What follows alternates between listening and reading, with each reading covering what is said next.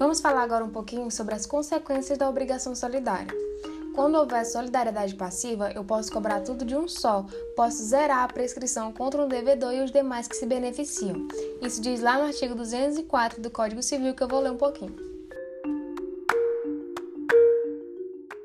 Interrupção da prescrição por um credor não aproveita aos outros, semelhantemente, a interrupção operada contra um codevedor ou seu herdeiro não prejudica aos demais obrigados.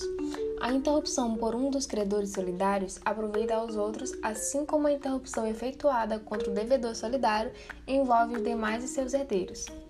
A interrupção operada contra um dos herdeiros do devedor solidário não prejudica os outros herdeiros ou devedores, senão quando se trata de obrigações e direitos indivisíveis.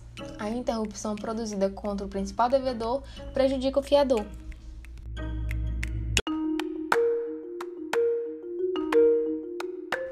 Lá no artigo 283 do Código Civil, diz que o devedor que satisfez a dívida por inteiro tem direito a exigir de cada um dos codevedores a sua quota, dividindo-se igualmente por todos a do insolvente se o houver presumindo-se iguais no débito as partes de todos os codevedores.